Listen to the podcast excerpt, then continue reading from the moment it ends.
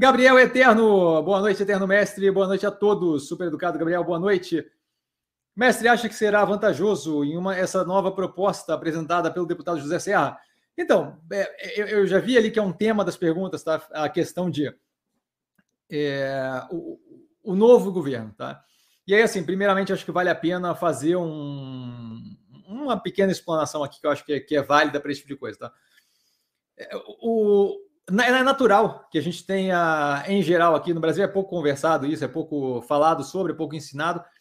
É, a, a, ideia do funcionamento das instituições brasileiras, especialmente ali quando tange poder, tá? E passa essa impressão, é, é, até pela chamada das matérias de jornal, a gente vê bastante, sabe? A impressão de que quando fala-se de uma proposta, seja proposta de lei, uma PL, seja proposta de emenda constitucional, fala-se como se fosse algo que está para passar mais do que isso, fala como se fosse algo rígido. Então, eu acho que é importante fazer um pouco, fazer uma pequena explanação aqui, dado que as perguntas estão chegando e tal, justamente para dar uma ideia de uma coisa que eu acho que é pouco pensada, tá? É, é pouco conhecida e pouco avaliada. É quando a gente tem uma proposta, é, aquela proposta ela, ela entra como uma ideia incipiente, inicial do que pode vir a ser feito. Tá? Aquilo dali não é de qualquer forma algo rígido, então, ela pode ser alterada, sendo PEC, no caso da do José Serra, de controle é, de, de, de, âncora fiscal, é, seja no caso de proposta de, de lei, de projeto de lei, você tem todo um processo de passar pelo, pelo legislativo, onde você tem a chance de colocação de destaque, por aí vai, de modo que a proposta que entra é uma coisa. A proposta que sai, às vezes, tem uma semelhança muito próxima do que entrou. Às vezes é completamente outra coisa. Vídeo, porque que a gente tem uma coisa bem comum chamada no Brasil de jabuti. Por quê? Porque muitas vezes propostas que entram é, de lei ou de emenda constitucional com um propósito, elas têm, através de negociação política, através de eu voto por você, mas me dá isso daqui, o meu quinhão e por aí vai. Esse processo político todo, em geral, leva ao quê? A geração de novas questões ali dentro, no caso do Jabuti, sem qualquer vínculo com a proposta inicial, certo? Qualquer vínculo, qualquer vínculo. Você tem uma proposta que fala é, de, de, auxílio ao SUS, da, da, da, Casa do Chapéu, e aí ali no meio tem uma compra de caminhão para alguma outra operação e, e, e ponto. Entra junto e passa. Muito mais pelo processo de negociação política do que propriamente é, pela questão do, do vínculo com a proposta que foi colocada, ou do vínculo com a necessidade que está sendo discutida, ou qualquer coisa do gênero. Então, assim, é, primeiro ponto que eu gostaria que a galera do canal entendesse é isso. É, isso daqui vai direto para seleções garantido. A primeira coisa que eu gostaria que a galera do canal entendesse é o quê? É, a proposta que entra no processo de aprovação e avaliação legislativa raramente é a proposta que sai no final. Tá? É, em parte por negociação política, em parte porque fazer alguma alteração dá a chance de algum político específico, deputado, senador, de falar que participou mais ativamente da, da proposta, de defender um grupo específico que é muito relevante no curral eleitoral dele, ou qualquer das, das variações e possibilidades nesse sentido, tá? Então, a primeira coisa é assim, ah, quando você me pergunta ali, é vantajoso essa nova proposta? Depende do que vai sair do outro lado. E o que vai sair do outro lado depende de trocentas, 50 mil negociações. E aqui já vale um ponto a pena levantar, a questão da PEC que foi colocada agora, a PEC da gastança, a PEC do. chamam de a PEC da Bolsa Família, mas, mas essa Bolsa Família é um pedaço, um naco daquilo ali. Tá? O que é jogado para discussão efetiva no Senado, Congresso por aí vai, tá na Câmara e o Senado compõe o Congresso, é o quê? A tentativa da coisa mais absurda possível. Ainda deram um prazo de quatro anos, antes era ilimitado, então assim, já houve algum nível de redução, mas assim, em geral, é, aquele tipo de coisa ali que foi feita, é, quando é jogado na mídia, jogado na mídia como o quê? É, PT joga na, no Congresso, é, é, vincula, coloca para aprovar uma PEC absurda. E aí a ideia que se passa novamente é isso: é de que, meu Deus do céu, vai ser o apocalipse. Porque com certeza de hoje para amanhã vai ter toda essa conversa de ao fim do mundo. A questão é o quê? O que você joga para aprovação e o que você consegue efetivamente aprovar são coisas diferentes. Então, esse tipo de movimento que foi feito hoje, por exemplo, por essa PEC da gastança, qual é o intuito ali? O intuito é dizer, basicamente, na minha cabeça, esse é o intuito, tá? O intuito é dizer, eu tentei fazer o melhor pelo país, eu tentei salvar o pobre, blá, blá, blá, mas ele sabe claramente que aquilo ali vai ser dilapidado durante todo o processo de passar duas vezes por cada uma das casas, de modo que não existe qualquer chance daquilo ali chegar, minha visão pelo menos, a gente vai ver no final, mas não existe qualquer chance daquilo ali chegar do jeito que entrou, quatro anos, 195 bilhões de reais, no final do processo de aprovação da PEC. Tá? De modo que, no final, passa o que vai ser negociado dentro do processo legislativo, porém, entretanto, todavia, fica aquele argumento típico de populista de não, não fui eu que fiz, eu não botei a mão, eu tentei fazer a coisa certa. O Congresso é o culpado de lapidar aquilo ali violentamente. Isso daí, é, populismo acontece o tempo todo. Por que, que eu estou trazendo esse exemplo? Porque é algo que vão acabar me questionando, e mais um ponto que é relevante é o quê? Novamente, o que entra como proposta e o que sai são coisas completamente. É, podem ser parecidas, mas, mas não tem qualquer necessidade de ter vínculo efetivo, a não ser o cerne do cerne do cerne da proposta, não tem qualquer necessidade de ter vínculo efetivo com o que sai no, no outro lado da coisa. Tá? Então, respondendo especificamente, aproveitando esse, esse, esse gancho aqui, né, enquanto estavam botando mais perguntas, e respondendo efetivamente você, Gabriel, a ideia é o quê? Não tem como dizer. É, eu acho que é interessante ele apresentar alguma coisa para começar a estimular a discussão de uma âncora fiscal, mas, mas se basta a isso, o quão interessante e positivo é ou não é. Fora isso, não tem como dizer mais nada. Tá? Diga-se de passagem, é, o, o, o, Congresso é tão é, capaz de fazer alterações naquilo ali que pode entrar uma coisa super positiva é, para como âncora fiscal e sair algo que é 200 mil vezes pior do que o teto de gasto.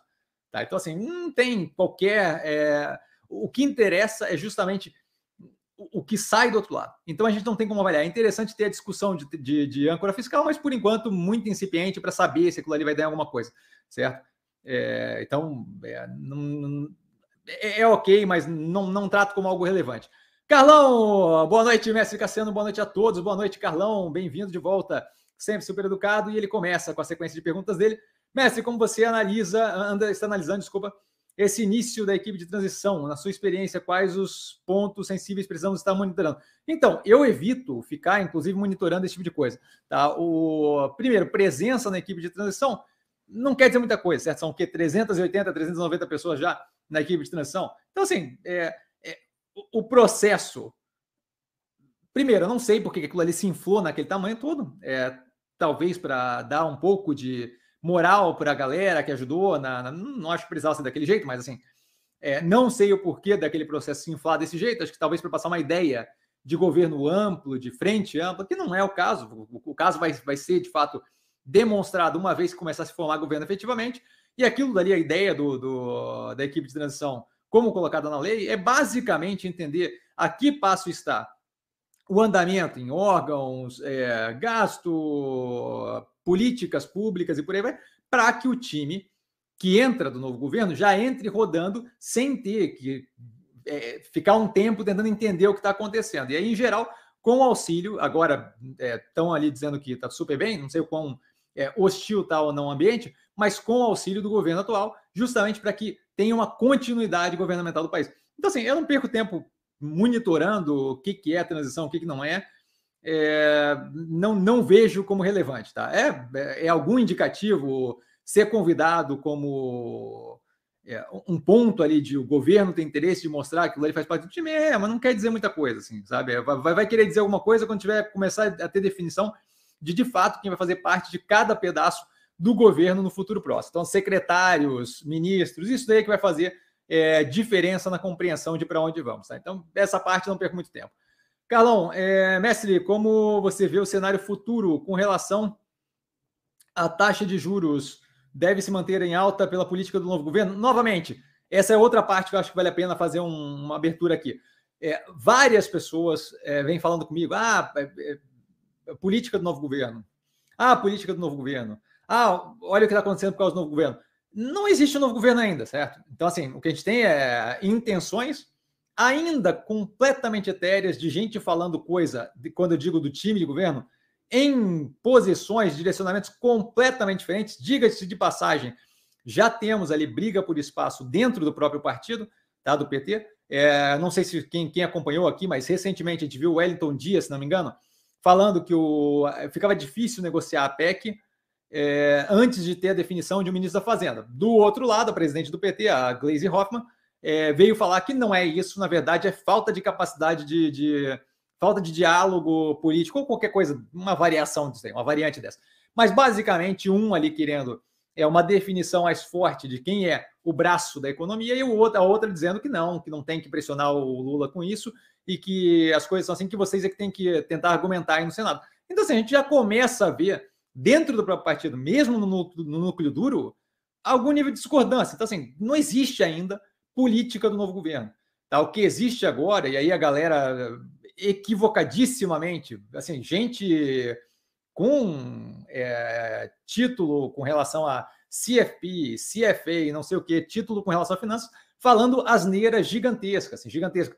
É, pegando a curva de juros e falando: olha, o que, que foi feito pelo governo, olha a curva de juros. Meu amigo, a curva de juros oscila agressivamente na ponta mais longa, dependendo do que acontece. Se você pega a curva de juros que estava um dia antes da eleição e você pega a curva de juros naquela, naquela boa vontade que teve na segunda e na terça-feira, se não me engano, no pós-eleitoral, você vai ver que a curva de juros estava para cima, estava para baixo, quer dizer, estava bem mais positiva. E aí na sequência estava super para cima. Por quê? Porque cada tomada de decisão e cada pensamento e cada exploração de tema e cada hum, balão de ensaio e notícia que sai num período onde eu não tenho definido quem é ministro de nada, onde eu não tenho definido como é que vai ser a abertura e qual tamanho vai ser a abertura do espaço, do, do tamanho no, no, no, do furo do teto de gás. Quanto mais incerteza eu tenho, mais aquilo lá vai balançar no final. Tá? Então, assim, é, reforçando, não existe ainda uma política do novo governo. Existe algum nível de tendência é, de ser à esquerda. Mas é isso. Outro ponto, eu ter a política que eu gostaria de implementar no novo governo e eu conseguir efetivamente implementar isso depende de viabilização política do que eu quero fazer. Isso não é trivial e isso não funciona assim. Por enquanto, eles ainda não estão tendo que fazer grandes coisas. A gente vai começar a ver como é que isso funciona agora na PEC, certo? Eles botaram a coisa no, no estardalhaço do estardalhaço, o que eles reduziram é que deixou de ser é, indeterminado o prazo para quatro anos, o que não quer dizer absolutamente lufas nenhuma. Tá? Agora a gente vai começar a ver o que, que é de fato o processo legislativo de negociação daquilo ali. Agora a gente vai começar a ver qual é a diferença entre o desejo que se tem e a capacidade de viabilizar aquilo ali politicamente. Tá? Então, assim, não existe ainda um novo governo. Tá? Existe alguma ideia etérea de talvez aquilo ali vá numa direção. Só, só, é, só, é só ver. É... Pega qualquer governo passado. Eu vou pegar o mais recente, porque o mais recente é o mais recente. Tá? Mas pega o governo Bolsonaro, pega as ideias que foram colocadas entrando no governo e vê o que, que deu é, até o final, certo? Pega a Lava Jato, por exemplo, quanto foi dilapidado durante o processo governamental. Pega o, o Sérgio Moro, que era um, era, era uma, um expoente da luta contra a corrupção, vê como é que foi até o final. Certo? Então, assim, a, a, o general, se não me engano, foi o Heleno que cantou: se gritar, se gritar pega centrão, não sobra um, meu irmão ver como é que está o Centrão hoje com o governo. Então, assim, é, é, essa ideia de que existe um governo nem assumiu ainda, nem tem ainda negociação de fato é, em andamento, tem vagamente algum nível de sondagem sendo feita. Agora, com, com a tentativa da PEC, a gente vai começar a ver de fato o como aquilo ali se encaixa, certo? Aparentemente, eles estão para declarar, essa é outra parte que é ótima. Aparentemente, o governo atual está para declarar apoio à reeleição do Lira. Tá? Então, assim, é, é, era um ultraje o Lira até ontem. Agora o Lira já está meio que pronto para abraçar ali, porque, pô, tem, tem a vontade de governar versus a capacidade de fazer sozinho. Então, assim, não tenho.